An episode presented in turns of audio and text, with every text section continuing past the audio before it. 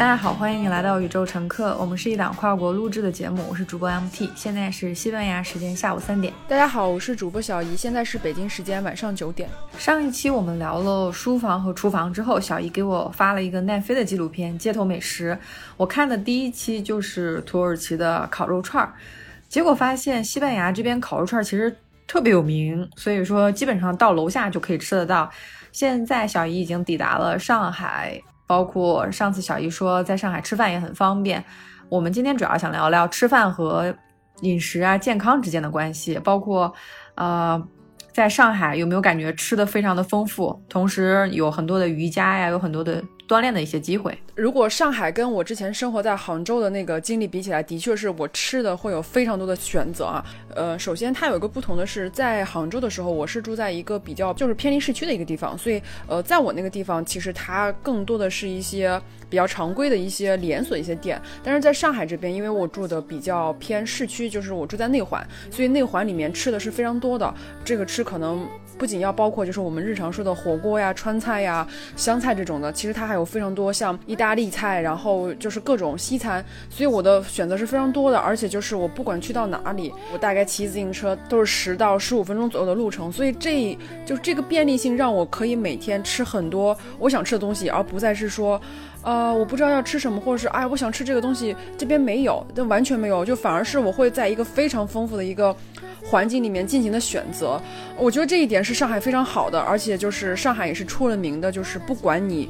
的消费水平是多少，呃，比如说人均六七十的，你照样可以吃到非常好吃的饭，那可能人均五六百上千的，你也可以吃到很好吃的。地方，魔都上海，它就是一个非常非常适合去吃喝玩乐的一个地方。比如说，我们之前生活在北京，呃，他们其实很多人都会呃开玩笑说，北京是美食荒漠，就没有什么好吃的。呃，大家觉得比较好吃的馆子，其实去了以后也就一般。而且你去一些馆子，你可能要挑来挑去，或者是要试错很多次，你才能够找到一家比较心仪的。但是在上海，真的，你人均五十块钱也可以吃到非常好吃的云南菜，这点让我非常的开心，就是。太容易把朋友叫出来了，因为每个地方都会有特别好吃的小馆子，然后就很开心，或是很想把朋友叫出来一起吃。就是大家在欣欣赏美食的时候，又可以进行面对面的交流。我觉得这一点是上海给我带来感受非常好的一个一个地方。这个就是我很开心。包括我来了上海大概半个月的时间，我已经见了大概三四位朋友了，而且每次吃的都不一样，不管是中餐还是西餐，就特别开心。我我刚刚运动回来。上海这边的运动场所，包括他们的运动环境，包括他们的授课老师也非常的不一样，因为他会有非常多的外教教你去跳尊巴呀，去跳一些非洲舞，或者是跳一些特别特别开心的一些运动。而不是单纯的说去做一个力量训练，或者是单纯的跑个步。那上海这个运动环境也非常好，这一点就是运动跟吃跟饮食会让我非常的开心，因为我的确是在这两方面能够得到非常多的快乐的点。运动和吃的确是生活中特别重大的一部分。刚才你说来了上海半个多月，见了三四波朋友，我在西班牙半个月，一位朋友也没见到，因为现在又重新的封城，呃，出去要戴口罩。就这个东西，而且我其实不能说一个朋友没见到，我还是去了一个哲学会的。而且我会发现，就是因为西班牙，我参加这个哲学会上，就是国籍特别多，有英国人，有法国人，有美国人。然后大家这中英文去讨论的时候，大家会说中国最近呢，在这个疫情方面上，这种中国模式在拿分。嗯。因为大家都说啊，当时中国封城封，啊四十多天的时候，大家会觉得怎么这么恐怖啊？结果现在西班牙已经封到九十多天，而且有再次被封城的可能性。我在这边基本上就没有利用到巴塞罗那的很多设施，我的博物馆不能去，因为它是封闭的一个空间，美术馆也没有办法去，包括跟朋友聚会的时候，只能坐在草坪上，每个人中间要隔两米，说话要基本靠吼，交通基本靠走。我在这边基本上已经不坐公交车，就是。锻炼啊什么的，就全部靠走，就所以说刚才你说对比一下上海的，不管是吃啊，包括这边就是下馆子，其实也是冒着生命危险去吃饭。是按照去年那个状况，就是疫情还没有开始的时候，其实西班牙是一个非常适合去游山玩水，然后去享受、去游乐、去见朋友、去吃各种美食的地方。那反而是当你去了西班牙，好像还没有刚刚熟悉过来，结果就发生这个疫情，好像还没有领略到西班牙的任何的一些。一些感受，哎，突然就把你给封起来了。结果一封可能就是这一年，你看现在已经八月份了，所以这个时间过得非常快，而且我们真的是没有想到说，呃，到了一个盛夏，然后到了一个温度三十六七度以后，它还在，它还在就是非常厉害，然后一波又一波。不管是西班牙，你看像北京，像中国，说之前就前阵子是北京嘛，然后它用了一个月的时间把它压下来了。那现在就是新疆又又有很多，然后大连又有几起，它好像就是局部爆发，局部爆发。我我之前有想过你，我说西班牙，你看它的二次爆发，其实嗯不是很意外，西班牙。它作为一个国家来说，它可能是欧洲的一个部分，但是如果把它放在中国的版图上面，它可能相当于我们一个省，所以你看，它就像一个省一样，它在二次爆发，其实这个是情理之中的，就是说，呃，并不是说特别的不可思议或者是什么，因为我们比如像北京、像新疆，它也在其实，在二次爆发，只不过是说，呃，由于中国的制度，包括中国的措施，会让这个爆发缩短时间，比如说我可以用一个月的时间就可以把它压下去，但是可能西班牙他们还是喜喜欢面对面交流啊，然后还是要见面啊，还是要在一起吃饭，所以可能导致这个时间就会拉得很长。包括我也看到很多就是在法国的朋友，或者在欧洲其他国家朋友，像瑞士什么之类的，其实他们还是不戴口罩的，而且他们依旧在进行欧洲范围的游玩。所以这一点，我觉得也是会导致除了中国之外，欧洲或是美国疫情在反反复复，然后总是居高不下的一个原因。是的，而且欧洲这边它几个国家可能会互相有牵制，因为西班牙本身就是说我们不想再封城了，因为好不容易解封了，大家都挺开心的，啊，酒吧也营业了，博物馆也可以开门了，大家都欢欢喜喜的出去。结果我发现这个数据就非常的迅速在增加，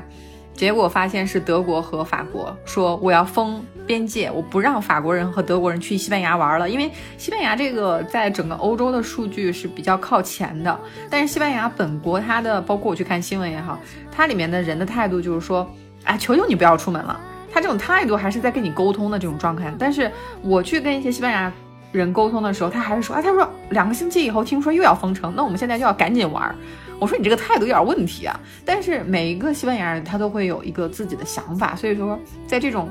大面积的事情的沟通上面，会花费的精力比较多。那刚才我们有聊到食物，说西班牙刚好是一个阿拉伯世界和一个中东国家的世界的门户，在这边，包括我去看那个街头的美食。非常的震撼，就是它全球的美食的交融，其实是世界史的一部分。包括我就吃土耳其的那个，他把羊肉和香料混成一起的肉馅，就是穿在签子上烤成那种肉。包括有一些沙拉呀，有一些馕。你包括馕这个，其实它就是印度词儿嘛，就是馕。但是我们就中文有一个特别稠的那个字儿，就给它翻译成馕。你像番茄，为什么叫我们叫西红柿嘛？叫番茄，番不都是从西边来的吗？五百年前意大利都没有这个番茄，它是哥伦布大交换以后，世界上有很多的物种，然后把这种食物相互交换了以后，意大利才能创造出来美食。包括中国有披萨，我前两天又看了一个，就是美国的棒约翰他的工厂，他每个小时可以做就是上千个那种面团，他在全球。在全球卖哈，每年可以卖三亿张披萨。我在说我们的中文语境里面说披萨就是披萨，我们就翻译过来的，我们就是按照那个音翻译过来的。我我在心想，就是可能是不是五十年前中国人没有人吃过披萨，我们现在到处都有的披萨店。在中文的语境里面，是不是我们的饮食里面混入了大量的其他民族的创造发明？我们再去看那个美，就是街头美食，它第一季它在讲那个阿根廷的布宜诺斯艾利斯，对不对？之前是由由于意大利的进入，所以他们才有了他们自己阿根廷的一一种类似于披萨，就感觉就是不管是你要是从历史单看的话，其实可能是一些单纯的一些历史信息，但是你要是看这种美食的节目时候，就像你说的，其实它历史里面是穿插着各种食物的交融，然后包括。就是像说你说那个中国的披萨，其实你看像我们中国之前买过那种土家族掉渣饼，我觉得它就很像中式的那种披萨，就只不过是它没有放芝士，也没有放一些奶酪什么之类的，然后它用的是一些中国传统的一些酱料，还有一些肉末，它们本质上的做法是一样的，只不过就是它的配料是不一样的。我是一个特别爱吃意大利面的人，所以我在家会自己做意大利面。但是有一天，我突然想，我说这个意大利面跟中国的手擀面有什么不一样呢？它无非都是面条嘛，无非就是一个在欧洲的面条，一个是在中国的面条。然后我就炒了一个意大利酱，但是我拌的并不是意大利面，我拌了是咱们中国的那个手擀面，就是那种特别宽的那种手擀面。而且我发现它也是很好吃的，就是并不是说这个酱非得要配，就是要配意大利酱，或者是我们的手擀面必须要配西红柿鸡蛋卤，你知道吗？意大利面的酱放在那个手切面上，就手擀面上也非常好吃。所以我当时在想，是不是当初人们在去到达一个新的地方的时候，他会把他原本的东地方的东西带过来。然后再跟本本地的这个食物形成一种连接，就像我现在在家那样做一一样，就是从西方带过来做法，然后浇在中国的面上。我以前看这种美食节目，我就真的只是在看吃的。但是当我在去听它的历史的时候，或者在他们再去讲这个缘由的时候，为什么这个国家现在？这个东西在吃，或者是他们为什么这么喜欢吃这个？为什么可能跟以前的历史啊，包括移民啊，包括呃现在的一些人种的一些组成结构有很大的关系？那把历史跟食物。就联系在一起再去看的时候，你就会发现，哎，这个事情比单纯的看实物要有趣的非常多，非常非常开心。看完以后，因为你既学到的东西，你还又得到了一个视觉上的一个盛宴。就是当时看了以后，我就立刻分享给你了，因为我觉得太棒了，就是特别感谢有这样的纪录片，然后在不停的再去更新，不停的拍，我觉得特别的好，就是能让我们在不出门的时候，能够更多的去看更多的世界，我我觉得特别好。对，它里面还有一期是。印度尼西亚的爪哇国，对对对，当时我一听就是说，哎，我们有一个俗语说这事儿我已经忘到爪哇岛去了，呃，就是说这事儿离我特别远。但其实这句话的，呃，它的背景就是爪哇离我们已经非常非常远了。但是我现在在欧洲，但是我们现在就是实时没有时差。你在上海应该能很轻易的吃到西班牙菜、土耳其菜，但这些。都是我觉得我们宇宙乘客的一种背景，就是因为大家都想吃东西，但是你要建立一些彼此的了解，包括我去鼓励我不同的同学去学一点中文，他们经常就是说，哎呀，我我看了英文的信息，我不咋想去中国，觉得中国这个情况也不是很好，但是他们通过这个疫情的方向，就发现中国高分通过，我们都没考及格，然后现在我们看到所有的信息是不是都不是准确的信息，他们会内心是里面有一个小小的。呃，就是冲动说我要学一点点中文，我要去交几个中国的朋友。那每一个人都这样去了解的话，其实这个就是食物的潜在的影响。因为很多中国人在西班牙办居留、办老板居留，他都是在这边开饭馆的。而且我在这边特别开心的就是我能买到各种腐乳，呃，王致和的麻辣酱，包括我现在在这边自学怎么做馒头，这个都是让我觉得非常神奇的一件事。我说没有这个。全球居家隔离，我可能这一辈子都不会去做馒头，因为在国内买馒头是一件很划算的事情，几块钱一大包。啊，嗯，做的有比我好吃多了。我还没有给你发过我做馒头的照片，简直就是灾难现场。你看，我是一个就是已经很擅长做这种面食的人，不管是面包也好，还是什么东西。但是馒头我一直都不敢尝试，因为我从小的时候就看我妈在做，我妈每次都教我，但是我觉得馒头对我来说，我觉得难度非常大。就是当你告诉我你在学习做馒头，还是是做类似于那种奶黄馒头的时候，我真的是佩服的。五体投地，我说这个疫情真的是要逼疯中国人了，因为对中国人来说吃太重要了，就是就是，你还记得我们刚开始聊这个播客的时候，我我有跟你讲过，我们在隔离的时候，有的人在家做凉皮，你知道凉皮那个东西真的太难了，就是有的人真的在家闭着做凉皮了，因为吃不到好的东西，而且就是疫情解封以后，我也看到新闻，就是因为西安凉皮特别有名嘛，就我会发现，就是西安人在解封之后会驱车。好几十公里去到周边一个非常有名的凉皮店买凉皮，你就知道中国人对吃真的是非常的渴望。而且就是你说到这个疫情，我们以前中国的中国给大家带去的一些消息也好，或是一些反馈也好，可能。外国的人他不是很好的能够获取，反而是这个疫情让中国能够更真实，或者是更更全面的把整个国家的这个不管这个事情是好还是坏，就全都推出去了，就让大家更了解中国。而反而是我觉得，就是虽然一开始大家会有一些比较负面的评价，通过疫情把中国推出去，或是更让更多人知道中国现在是一个什么样的状况，我觉得反而是一件比较好的事情，就是它后续带来的影响。会比之前可能，比如说五年或者十年的报道要，就是影响会来的更多一点。反而是要感谢中，就是这个疫情让中国能够被很多人知道，或者被全世界其他一些国家看到，就是现在中国是一个什么样的状态，然后老百姓是一种什么样的生活状态，遇到一些大的事件，国家是怎么处理的？不管这个处理他们觉得是否合理、是否自由、是否公平，我觉得更重要的是大家知道中国人现在是一个什么样的生活状态，他当代的年轻人是一个什么样的状态，我觉得反而是件比较好的事情。而且就是我有在看一些一直在国外生活的一些华人的一些一些视频，我会发现。就是他们会专门的去中国超市采购，那个中国超市卖的那些食物，反而比我们就是比我在上海的楼下卖的要全。我吃的，我在这边吃的才是真正的中国菜。我这边的王致和的腐乳酱，靠着有玫瑰口味的腐乳，是不是？嗯。咱们国内的都是标准口味的腐乳，这边有玫瑰口味的，还有酒花酱什么的。对对对对对，是这样的，就是它像它特别集合，它好像把中国非常具有代表性，然后非常就是不管是从小吃到大的一些东西，全都给你集合在一起。那反而是在国内生活的人，他可能对这东西需求比较小。当我在视频里看到一个就是波士顿的女孩，然后她说她要去买一个中中国的某某品牌的酸奶，就是我当时看到以后，我就觉得哇，好惊讶，因为他虽然生活在。美国虽然就是大概有十多个小时的时差，他的饮食一直是中国。虽然他现在身在美国，但是他去中国超市买中国的酸奶，买中国所有的东西，让我反而觉得，哎，这个东西不管你在美国也好，在中国也好，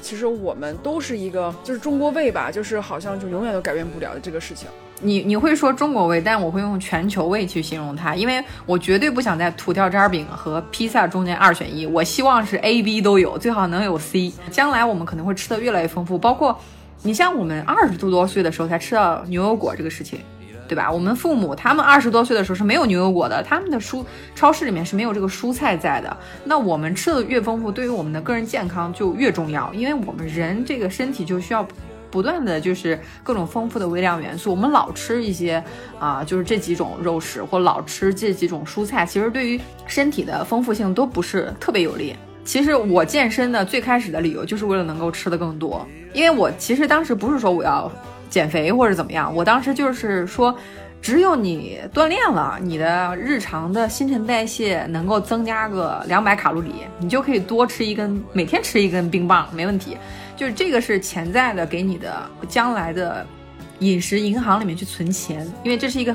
很有趣的表达。就是我发现，就是如果不运动的话，其实我没有什么胃口。就你整个人不是很期待去吃一些美味的东西，因为你的日常消耗没有达到那个卡路里嘛。其实我是从二零一五年年底开始运动的，我之前就是，呃，是一个比较偏胖的人，但是我一直在减肥，我减肥了好多年，然后都没有成功。但是二零一五年年底的时候，我就是年底是我过生日，然后我突然就想变成一个更新的一个人，我就想我要给自己立一个 flag，然后我就说那我去健身吧。但是那次的健身是我唯一一次没有带着目的的，我就。说我要开始运动了，那我最开始运动的时候，的确是因为是为了减肥，因为我想让自己看起来更更 fit 一点，就是更健康一点啊。当然，这个这个健康或者这个美或者这个身形，不是为了取悦任何人，是为了取悦我自己，因为我想就是练成一个很健康一个状态。那当我在尝试了一年之后，然后我也我也遇到了一个很好的教练。那在这个教练的过程中，我才发现，其实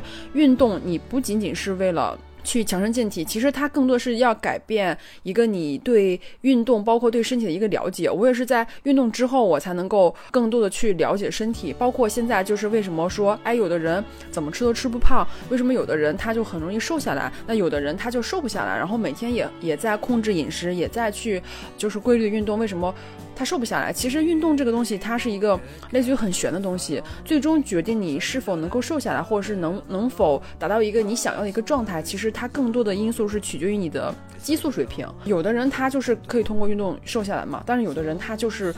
没有很好的通过运动可以瘦下来。那这些所有的信息也是当我去运动之后。我才能够去了解这条信息，包括像现在我可能断断续续的健身，大概有四五年的时间。那现在健身或是运动对我来说，它就不具备任何的目的，它就像我日常像喝水一样，或者像工作一样，它成为我一个日常 routine 的一环。不运动的话，我觉得我今天的 to do list 没有做好，就是它是一一个我日常生活的一环，它不再是一个就是我非得要拿出一段时间来，然后我要去运动一下。所以这一点是我大概通过这么多年的运动。嗯，沉淀下来一个方法就是，我不再以去减肥为目的，而是说我要把运动融入到我的生活，让它成为一个日常。这一点我觉得是我做的比较好的，而且我一直在做。包括我自己的状态呀，我再去看我之前的照片，我的确是变得更健康，或是更感觉状态更好。但是我并没有说我瘦到一百斤以下，并没有。所以我觉得这个点是这几年沉淀下来最好的一个方面吧。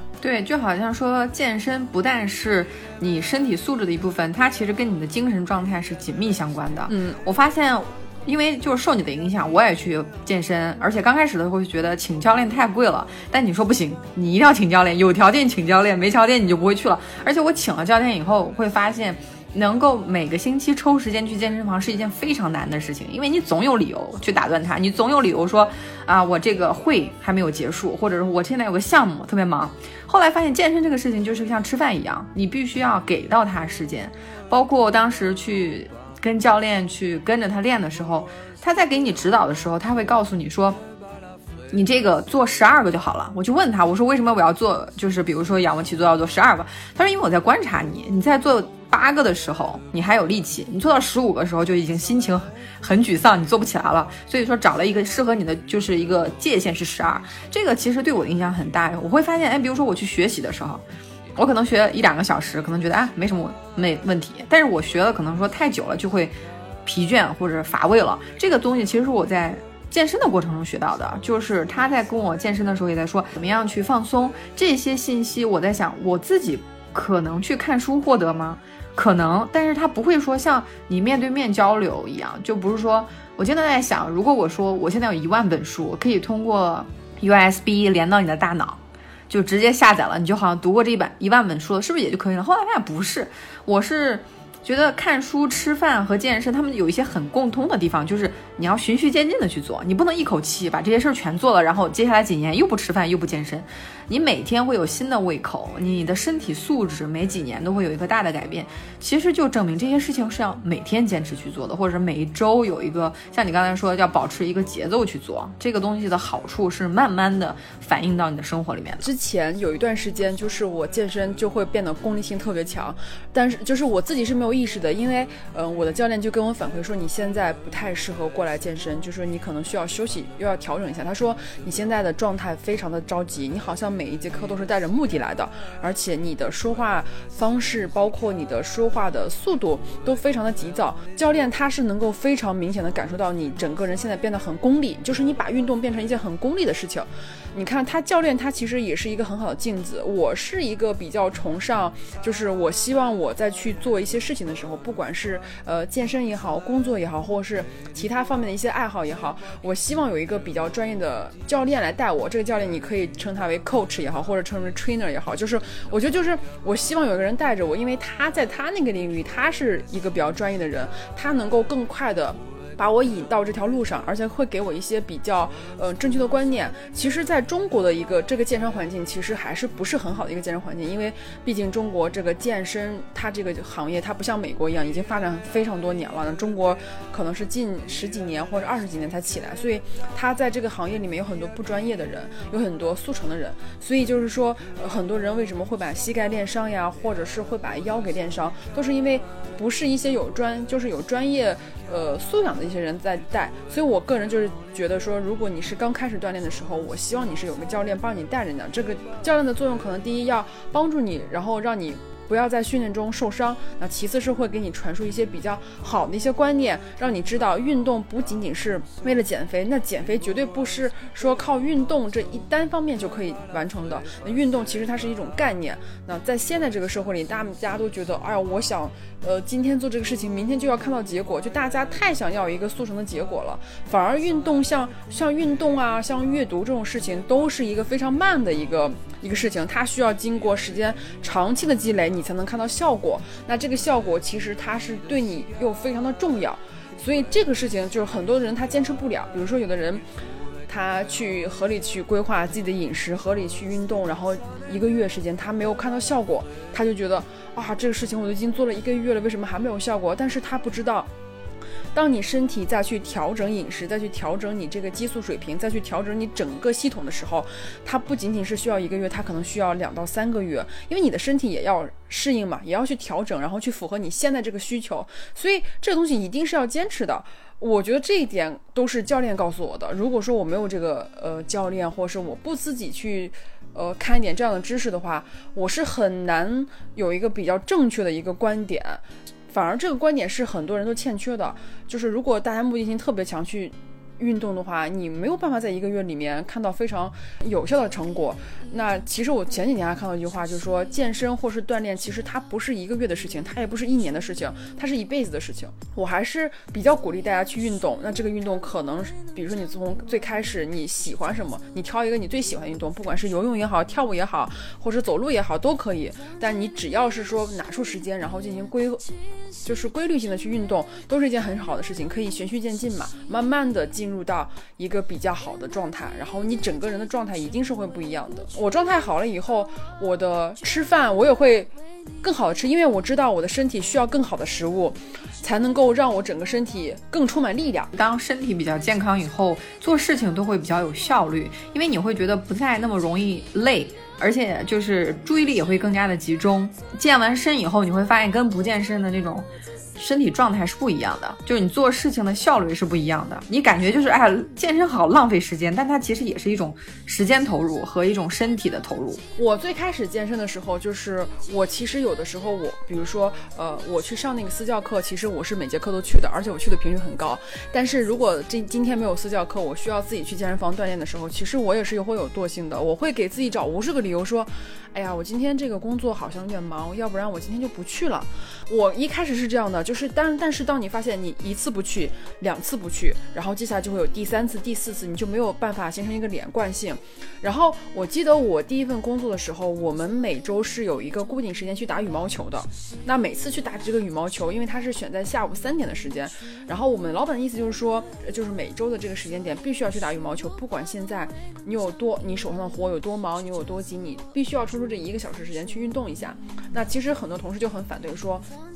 工作已经这么忙了，你为什么还要让我抽出一小时去运动？还要就是比如说要去到体育馆，然后换衣服，然后打完羽毛球，然后再回来。然后我老板当时说了一句话，特别让我到现在我都记得。他就说这一个小时对你来说重要吗？他说一点都不重要。这一个小时你完成不了任何工作。但是你如果用这一小时来运动的话，你的身体会能够感受到，然后你会收获到一个更好一个状态。那我也是运动了很久以后，我会发现，不仅仅是说我个人的状态有所改变。嗯，我发现我整个人会更自信了。我能够在运动中找到快乐。首先，它就是最直接的，它会分泌多巴胺。多巴胺是一个让你很开心，然后很快乐的事情。大家知道，呃，人在谈恋爱的时候是非常能够分泌多巴胺的。当然，你在运动的时候也是会分泌多巴胺的。所以你看，我今天就讲的非常兴奋，包括讲的非常。激昂，就是因为我刚刚运动完，我整个人现在就是非常的舒展，特别开心。我刚刚晚上跳了拉丁舞，然后还跳了尊巴，就是一个强度非常高的一个舞蹈集合。它会让我整个人就是很舒适，而且就是因为我在规律性运动以后，我也会非常注重吃。我会有一种理念，就是我吃上我吃进去的东西，它都会体现在我身体里的每一个血液里、每个细胞里面。所以我要给我身体补充充足的能量，然后来支撑我今天一天的一些一天的工作。所以这个是我在运动之后整个人。变化。当我再去跟我父母见面的时候，因为他们一年可能就见我大概两到三次，他会觉得我的女儿跟之前完全不一样，就是年龄会比之前要大，但是他们觉得现在这个状态完全比之前比年轻的时候还要好，而且看起来非常的年轻，非常的。健康，所以这一点是我非常开心的。其实你会发现，一个人的状态，它不仅仅是你的长相，还有你的穿着。其实你整个人透露出透露出的那种气质，是可以通过运动来改变的。这一点，我觉得我是非常感同身受的。我可以在那个在这个播客的 show notes 里面给你们放一张对比图，一张是我之前的，一张是我运动之后的，大家就能够很明显的能够看出来。对，其实像你刚才说的，包括健身以后会分泌多巴胺，有人说跑步。其实就是免费的毒品，就跑完步以后那个感觉就就是嗨，就是那种感觉非常让你兴奋。包括我们的身体构造，因为我们经历了很长一段时间的采集和狩猎时代，我们人体包括站立起来的这种肌肉的结构，其实当你去跑动的时候，你的协调性啊，包括一些肌肉的锻炼，会让你更加的舒展。包括其实像你刚才说的，嗯，健身啊，包括精力比较充沛。还有一个问题就是，我发现中国人特别喜欢静，就是修养，就是你要休息，就是什么呢？卧床静养，这什么东西都是你只要不动就好了。这而且特别是我看以前就是赵元任，他是中国一个翻译大家，他当时跟他的。呃，妻子在打网球的时候，中国人问了一个问题。那个时候是一九三几年，他说：“你这个打网球，你就不能雇下人去替你去打吗？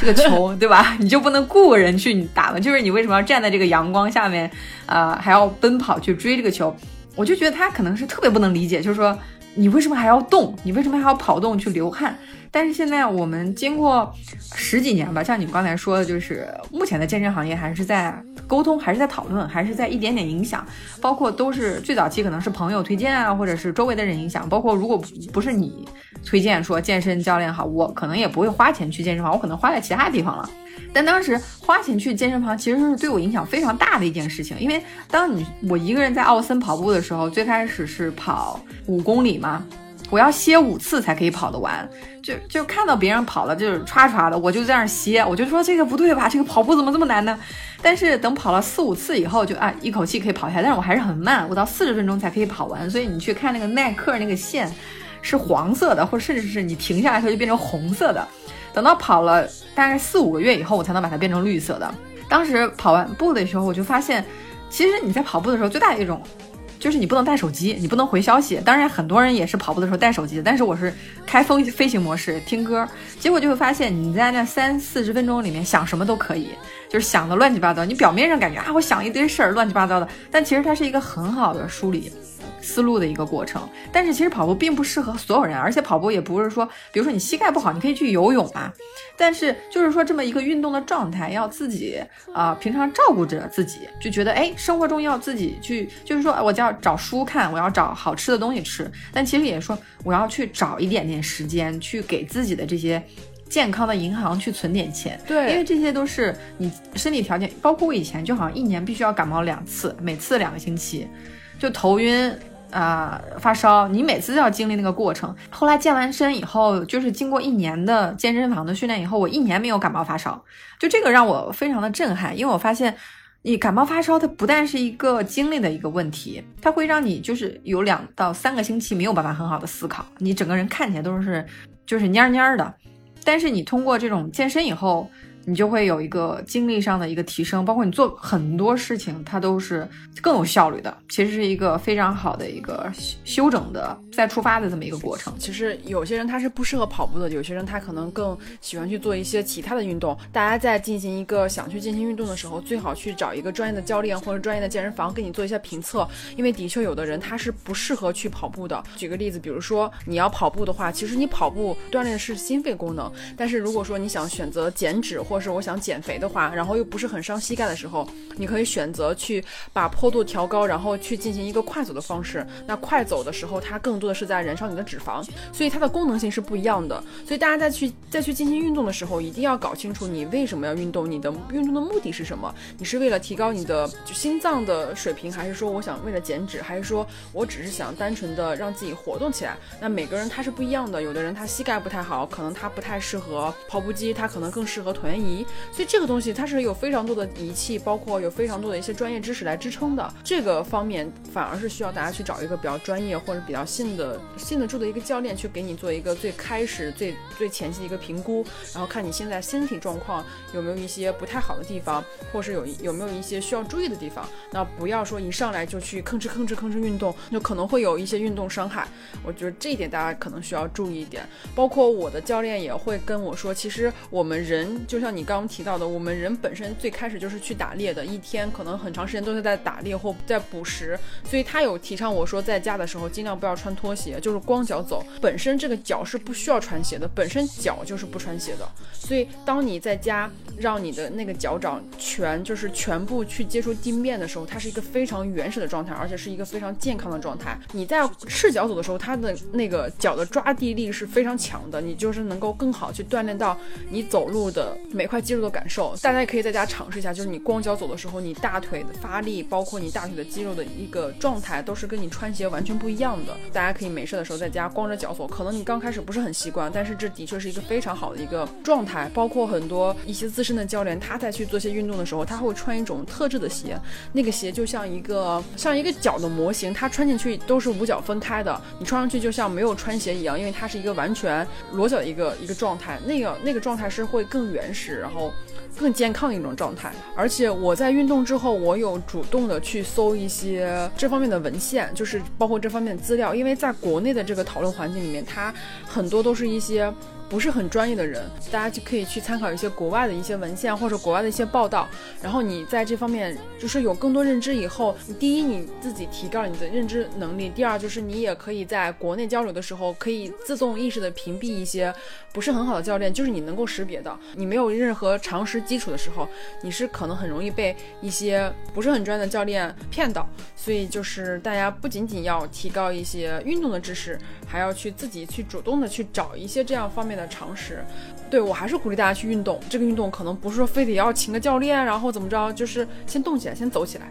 然后每天一万步，这个我觉得应该还是蛮简单的。运动这个东西不一定说你只有到运运动房才运动，而且目前这个疫情的确会告诉我们，你在一个聚集的环境里面是不安全的。我们也是，我在学英语的时候有个词儿叫 walkable，就是这个城市是不是方便走动的。当时看到这个词的时候，我会发现多种不同的语言，它可能对于这个城市的要求是不一样的。包括西班牙，我会经常抨击西班牙人民不愿意用互联网。西班牙人民太爱面对面交流了，当然他对疫情非常的不友善，他对这个控制疫情的这个数字非常的。不变，但是它中间体现了，就是说西班牙人的生活态度。他认为今天我要跟你见面聊一聊，这今天我才能算过得去。他不是很依赖于网上的交流，他也不是遇到什么问题，他可能说问问家人，他也不太可能会去上 Google 上面去搜一搜。所以说，当时我在看到不同的民族的时候，他真的有，包括这个阳光也是有一个很大的，就是在里面起作用的。西班牙的这个阳光，就整个城市都是。都是发光的那种，它反射嘛，就是阳光。就是虽然说它也有午睡的环节，但是你会发现整个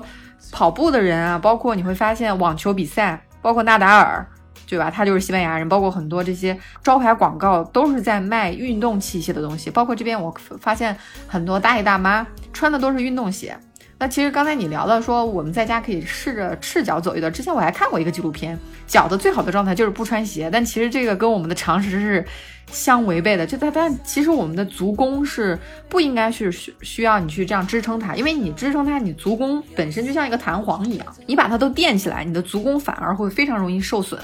但是当时的那个纪录片其实是一个科普频道拍的，但是我们这个社会里面会有一个非常强烈的商业推动的力量，我们的一双球鞋便宜的几百块啊，贵的可以到几千块，它后面是有非常强烈的商业的促进的提高目的，对它其实对你的那。那个就是你的脚真的需要那双鞋，其实是需要你自己去大量的去了解一些信息，而且要听从自己的感觉。就是比如说你穿拖鞋这件事，你可能说穿拖鞋舒服呀，对吧？或者怎么样？但是你你如果有条件的话，或者是呃。可以偶尔的去尝试，其实这些都是需要不断的去尝试。包括我们现在健身很多词汇，包括你刚才说的，我们有那么多健身仪，包括里面的仪器，还有你去锻炼什么小臂啊、肱二头肌。我们以前可能只知道肱二头肌，但其实我们光脸部肌肉就有三百多块，全身更是有非常多块的肌肉。但是之前我没有这方面的信息，我们动不动体育课就取消掉了，好像体育课对你的未来并不重要。对你前两天跟我说，你说啊，这个上海的女性平均寿命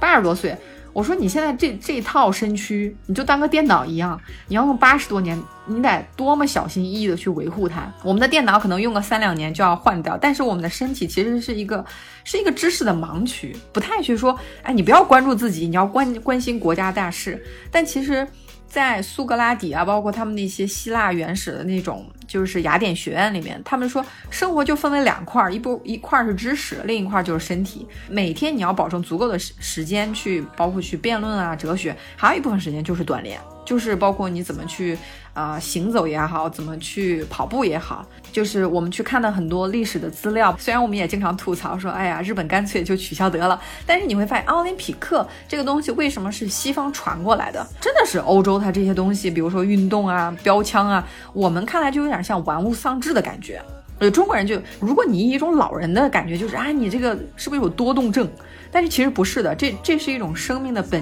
源，就是这是一种互相交流。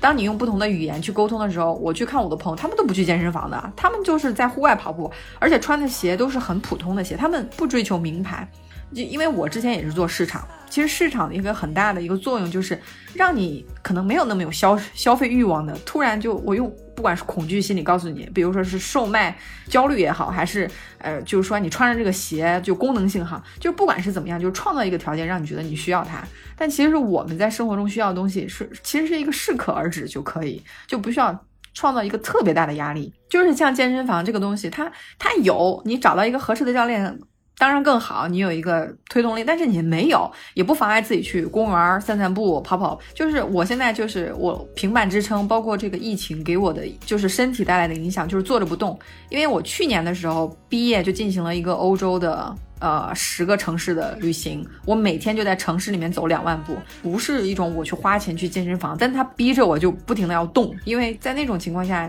你多看一点，就好像是这个旅程的一个非常好的一个吸收。所以说，每天走一走，包括吃饭也是，我肯定会相信，我们二零二零年的食谱，等到二零三零年的时候，肯定会有非常大的改变。这中间有很多国家的食谱会加入到中国的菜谱里面，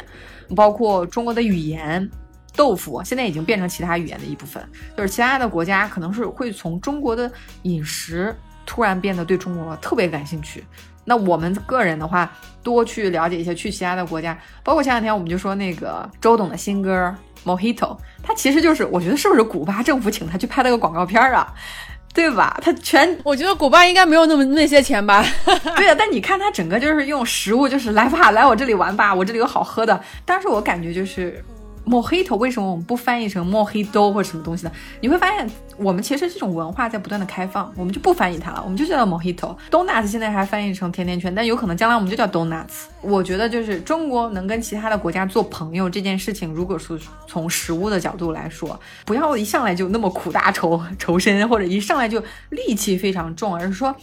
我们都是需要互相理解的，中间有非常多的矛盾，非常多的误解，但是从食物和健身的角度来说。你自己靠自己是没有办法发明出很多的饮食，包括你自己，你可能不会觉得奥林匹克有什么了不起，但其实他们把这种运动的理念传进来以后，对于我们的。包括你这个身体这一套身躯要用八十年，你起码要在现在开始要重视一下。比如说我在上海，其实我能够吃到非常多的来自不同国家的一些饮食，包括我在去超市的时候，我也能看到，就是在那个货架上面，它是有来自西班牙的做那个就是那个西班牙海鲜饭那个料，也看到过很多来自其他国家。它为什么有这么么多商品在这里？就是因为有人有这个需求嘛，对不对？如果没有这个需求，嗯，那在这个市场经济下面，它是不可能会卖这些东西的。就会你会。看到，当你在上海生活的时候，它会有非常多非常多进口，来自于不同国家，就是它能够细到，就是说你做一个甜点或者做一个西班牙甜点的一个配料，